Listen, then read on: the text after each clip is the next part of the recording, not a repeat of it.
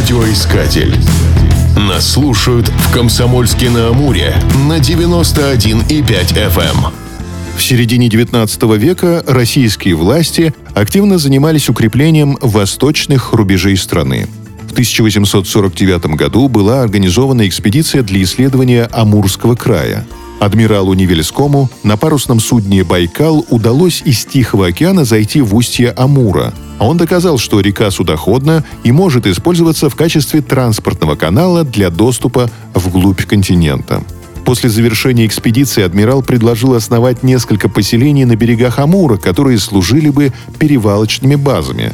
Так, в 1860 году появилось село Пермское на Амуре. Такое название дали переселенцы из Пермской губернии. Жители села занимались заготовкой дров для пароходов и почтовой гоньбой, так называли доставку казенной корреспонденции. Судьба села круто изменилась, когда в 1932 году правительство приняло решение построить на берегах Амура судостроительные и авиационные заводы. Поскольку в тайге рабочих рук не хватало, стройки присвоили статус комсомольской.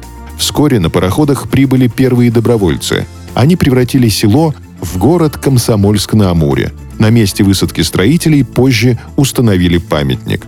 Среди первых строителей города был Алексей Моресев, будущий легендарный летчик, герой книги Бориса Полевого «Повесть о настоящем человеке». В 1934 году Камышинский райком ВЛКСМ направил молодого парня строить авиационный завод в Комсомольске-на-Амуре. Алексей работал на стройке и параллельно занимался в аэроклубе, прокладывая себе дорогу в небо. В августе 1941 года Моресева направили на фронт. Во время воздушного боя в Новгородской области его сбили. Из-за ранения летчику ампутировали обе ступни, но он продолжал летать.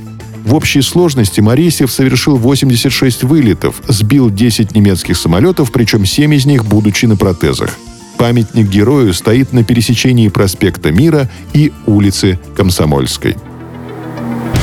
Радиоискатель. Нас слушает Россия.